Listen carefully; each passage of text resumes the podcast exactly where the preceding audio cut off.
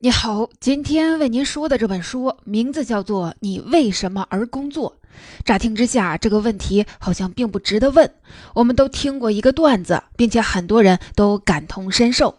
他是这么说的：能驱使一个成年人在每周一到周五的清晨，全然不顾外面寒风凛冽，准时挥别温暖被窝，离开家门的，或许只有贫穷了。工作是为了钱，这是大实话。但是你有没有想过，正是这种只为钱的想法，把我们带进了一条死胡同，让我们在这条路上疲于奔命，不得安稳，永远只有被动招架，而无法从工作当中获得应有的快乐。听到这里，你一定会说：“得了吧，又要灌我一碗工作是为了提升自我的鸡汤吗？”我们今天的话题格局要远远超过职场的励志鸡汤文。可以说，你为什么而工作是一本颠覆我们认知常识的书。探讨的话题涉及了人性、资本主义的本质、社会学里应用最广泛的理论。不管在职场中你是老板还是员工，在明白了为什么去工作这个本质性的问题之后，你会知道应该怎么做，才能把你提供给别人的工作变得更有吸引力。应该怎么做才能把别人交代你的工作做得更有成就感？这本书的作者叫巴里·施瓦茨，是美国宾夕法尼亚州斯沃斯莫尔学院的心理学教授，长期从事社会行为学和心理学的研究，被认为是西方最有影响力的心理学家之一。目前已经出版了十本著作，发表了上百篇的专业论文。他之前的作品《选择的矛盾》被《商业周刊》、福布斯杂志评为年度十大顶级商业图书。而这本《你为什么而工作》一出，锤子科技的创始人罗永浩、北大教授张颐武、谷歌人力运营高级副总裁拉兹洛·伯克、商业畅销书作家丹尼尔·平克都对这本书推崇备至。那么，这本书会告诉我们什么呢？他会告诉我们。为什么你身边绝大部分的人都觉得工作是单调无聊、毫无意义、浪费生命的，很少能体会到工作的满足感呢？为什么现代企业不喜欢带着使命感工作的员工呢？为什么公司里那些鼓舞士气的激励机制反而降低了员工的积极性呢？只有了解了工作背后的深层原因，才能让我们设计出更好的工作环境，才能更有办法激励团队，也才能帮助自己找到工作的意义，真正的拥有一份好工作。工作是怎么变得讨厌的呢？你身边有相当满意自己工作的人吗？如果有，一定不多。全球第一大调查咨询公司盖洛普从上个世纪九十年代开始，就一直调查全球职场人士的工作状态。他们用了二十多年的时间，访问了一百八十九个国家的两千五百万名的员工。总体的结果是，只有百分之十三的员工积极工作，干劲十足，不断的推进公司发展；百分之六十三的人对工作不太投入，懒懒散散。还有剩下的百分之二十四更恐怖，完全是消极怠工，对工作除了厌恶还是厌恶。但你可能就要问：世界上对自己工作感到满意的人有吗？或许在那百分之十三的塔尖里会有这样的人吧。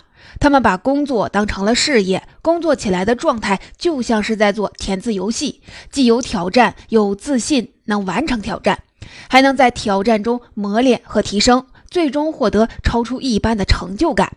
但是我们更多的人讨厌工作，是因为我们没有那样的工作呀。我们大部分人工作本来就是僵化、机械，没有发挥空间，有时候还伴随着突破心理防线和道德底线。所以可以说，我们讨厌工作，讨厌的完全合法、完全有理，是工作本身该反省了。好的，这正是施瓦茨教授的观点。既然如此，我们来一次彻底的追根溯源。工作是从什么时候变得这么讨人厌的？每个人难道不应该从工作上获得创造性的快乐吗？找来找去，我们找到了亚当·斯密，就是那位用看不见的手来比喻市场经济的经济学鼻祖。他在他的传世巨著《国富论》里写道：“如果一个人从事某项繁重的工作，和他无所事事所获得的报酬是一样的话，那么他就会马马虎虎的应付，因为懒惰和图舒服是每个人的天性。根据这样的人性，亚当·斯密主张把工作流程细化为简单、重复、没有实质意义的环节来进行。他描述过一家大头针工厂的工作过程。一个人把金属丝拉长，一个人拉直，一个人切断，一个人削尖针头，一个人磨针尾。十个工人一天可以生产四万八千枚大头针。如果不是分工协作，一个人走完全套的流程，每个人连二十枚都完成不了。每个人重复、重复再重复，就像摩登时代里的卓别林那样。当然是枯燥的，但效率上去了。当时就有人问亚当·斯密：“什么人愿意在你说的那种工厂里做日复一日、简单重复的工作呀？”亚当·斯密回答说：“人们当然不享受那样的工作。”但是你让他们在其他地方工作，他们也不愿意啊。言下之意就是，人性是懒惰的，在哪儿工作，工作内容是什么无关紧要，反正都是一百个不愿意。如果有一件事儿能让他们上流水线，那就是工资。其实亚当·斯密对人性的认识也不是这么简单粗暴，他把更复杂的思考写在了他的另一本书。道德情操论里面，但是很多后来的理论家、实干家并不感兴趣，而是把他人性懒惰、报酬至上的一套发扬了光大。两百多年后的今天，我们已经看到亚当·斯密的设计已经遍布市场经济制度下的所有行业，不管是工业生产行业还是教育和文化行业，都开始切分流程、量化工作。定期核算投入产出，这个时候大家都迈着沉重的步伐出门上班，因为除了物质报酬，你已经没有任何上班的理由了。所有这一切的开端，其实只是来源于亚当·斯密对人类天性和人类动机的一个假设：带着使命感工作，但雇主通常不允许。这个假设有什么不好呢？我们来说，假设人性懒惰、报酬至上，对员工、对企业都不是最好的选择。首先，我们来看它对员工的影响。有研究人员针对各行各业的工作者做过一个访谈。我们现在就以一家医院的清洁工卢克为例来讲一个道理。有一天，一个病人的父亲跟卢克大发脾气，说他没有打扫他儿子的病房。但其实卢克已经打扫过了，只不过当时这个父亲不在场。卢克开始跟这个父亲争论，但是突然他像是意识到什么一样，马上说：“对不起，我会去打扫房间。”卢克为什么不据理力争了呢？他事后跟访谈人员说，他一下子理解了这个父亲。他儿子已经在医院躺了六个月，他自己焦头烂额，精神紧张。想到这些，卢克就不生气了，当着这个父亲的面又把房间打扫了一遍。再说卢克的同事，另一个清洁工，本来在拖医院大堂的地，看到一个病人因为刚刚做完了大手术，在恢复性的锻炼上下楼梯，他马上就停下了手里的活儿，因为怕刚拖完地的地太滑。还有一个他们的同事，每周都会给病房换一幅画，给病人跳舞，给病人放脱口秀，逗他们开心。我们就以这几个医院清洁工为例来分析一下。员工想从工作当中得到什么，而一般的企业管理层又是怎么看待这种行为的？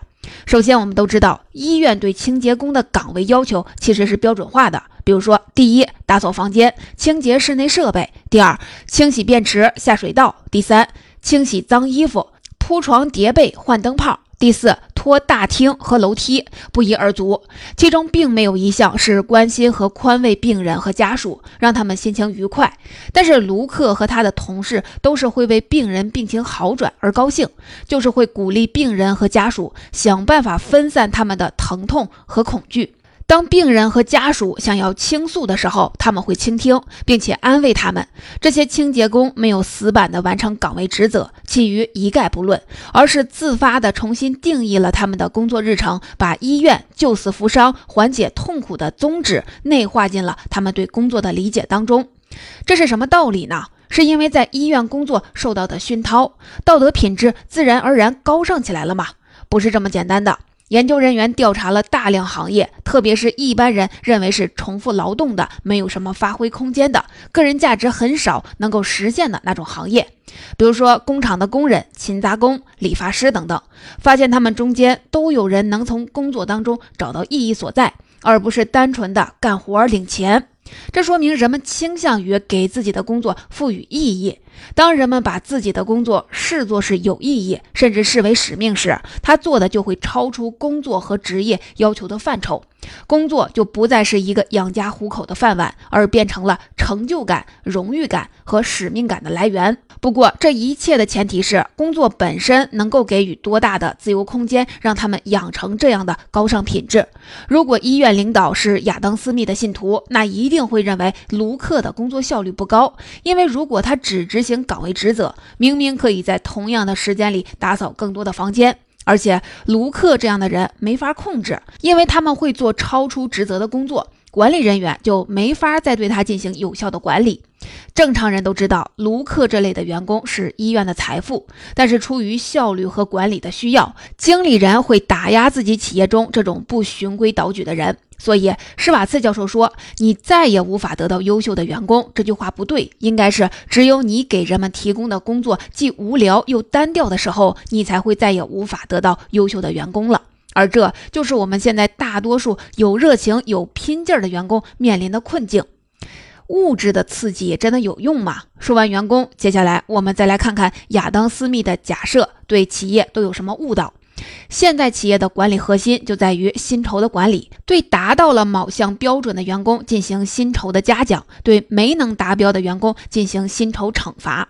当然了，按照亚当·斯密的假设，员工要的无非是钱而已，所以嘉奖和惩罚都围绕着一个“钱”字打转。亚当·斯密的原话是：“促使员工努力工作、业绩出色、工作理念正确的唯一的方法，就是为他们出色的表现付出高额的报酬。”站在企业的角度，这听上去没有什么不对。即使我们不认同这是唯一的方法，我们也会认为这是一个不错的方法。但是，这个看似合理的逻辑居然是错的。物质刺激不但不会让人强化想要好好工作的动力，反而会削弱它。经济学家布鲁克·弗雷把这种现象叫做动机排挤。这是为什么呢？我们来举几个例子。以色列有一家幼儿园，每天有很多来接孩子的父母都会迟到，造成幼儿园没法按时的关门，一再的推迟放学时间。最后，幼儿园不得已出台了一项政策：谁要是迟到就罚款。规定一出，结果让幼儿园大跌眼镜，迟到的家长更多了。这是什么原因呢？简单的说，原因就在于家长们把罚款当成了价格。罚款是什么呢？罚款是对违规行为的处罚，而价格呢是购买某项东西和服务的支出。幼儿园的初衷当然是要对迟到的行为进行惩罚，而家长们则把这笔钱的罚款当成了幼儿园延长看护时间的服务费。在罚款之前，家长会认为迟到是不对的，但实施罚款之后，家长们对迟到的道德评。价的维度消失了，变成了直截了当的经济计算。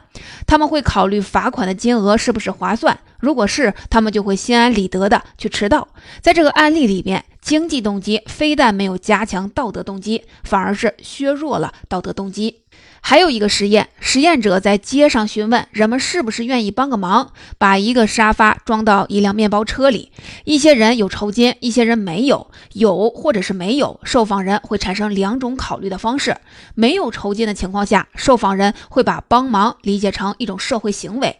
帮别人一个忙，大多数人是乐意的。而有了酬金，这就变成了一个经济行为，那就需要衡量酬金是不是给的合理。如果受访人判定酬金不值他们花费时间和劳力，他们就不会帮忙。这个案例里面，大多数有酬金的受访人反而不愿意帮忙。社会动机和经济动机也是互相削弱的，所以对于企业来说，激励机制有时候会变得很危险。我们的企业要谨慎的使用。企业与其把人固定在各自的流水线上，然后设计出复杂的奖惩的条件，还不如把公司设计的给员工更多的自主权、变化性、技能的提升和成长的空间，让员工在工作当中产生荣誉感、成就感。因为没有哪项激励机制可以替代做正确的事儿，是因为它本身是正确的事情这种内在的动机。错误观念是怎么改变现实的？自我实现的语言。前面我们说过，所有这一切，人们对工作的不满，其实只是来源于亚当·斯密对人类天性的简单假设。通过我们上面的例子说明，这个假设可能并不是改善我们生活的最佳途径。但是几百年来，企业家和员工为什么都没有发现这一点，反而对此坚信不疑呢？这就是社会理论的特点了。自然科学的定律，随便你人类怎么去发现和归纳，宇宙本身都不会改变运行方式。而社会理论就不同了，一个观念被发明出来，不论是正确的还是错误的，它都会对人们的行为产生深远的影响，并且让人们的行为照着这个观念的逻辑去演变，让这个理论变得越发的牢固。社会学理论把这个现象叫自我实现的预言。有一个教育领域的经典实验是这样的：研究人员在小学的教室里随机的指定了一些学生，告诉老师说他们智力超群，未来非常有可能取得很好的学术成就。当然，这都是瞎说的。但是因为专家都发话了，他们的老师在有意无意中改变了对待这些学生的方式。期末的时候，这些小学生真的表现得非常好。还有一个例子说，一个观点是黑人员工不适合加入工会，因为他们生活标准低，什么低工资的活儿都愿意干，所以准是工人阶级中的叛徒。结果在工人大罢工的时候，正是因为黑人不是工会成员。他们真的变成了填补工厂劳动力空缺的人选。表面上看，黑人不适合加入工会的预言实现了，但仔细分析原因，我们就会发现，正是观念的力量导致了因果，让预言实现了。这已经很好的说明了观念对行为的作用。只要人们愿意相信，哪怕是个错误的理论，它也可以变成真的。其实，亚当·斯密早就知道这个道理。看看他的原话。将生命耗费在一些简单操作上的人是没有机会发挥他们的聪明才智的。同时，由于他们所做的工作极其简单，根本不存在什么困难，所以也就根本不可能为了了解困难发明出什么来。所以，他们也就自然地丧失了开发聪明才智的习惯。久而久之，他们也就变成了人类可能的愚蠢而傲慢的样子。这讲的可不就是自我实现的预言吗？回到我们的主题。你能说人性就是贪图舒适安逸，只求金钱回报而不讲精神回报的吗？当然是错了。人类的天性是一项发明，而不是发现。是亚当·斯密对人性进行了这样的发明。人性需要重新定义。有一个故事说的是一只蝎子想要过河，就找到了一只青蛙，请它驮自己过去。青蛙不干，说你会蛰着我。蝎子说不会的，要是我蛰你，我们俩都会淹死。青蛙一听就有道理，答应了。当他们游到河中央时，青蛙感觉背上一阵剧痛，大声的斥责蝎子：“你为什么要蛰我呢？”蝎子无奈的回答：“我控制不了，这是我的天性啊。”说罢，他们渐渐的沉入了河底。这是我们以前理解的人性，是一成不变的，就像是蝎子。但是人类不是蝎子，天性没有那么简单。刚才已经说了，人性很大程度出于人类自己的设计。如果我们设计的工作环境能够体现出我们的价值，那么我们就能培育出看重工作价值，而不仅仅是物质回报的人性来。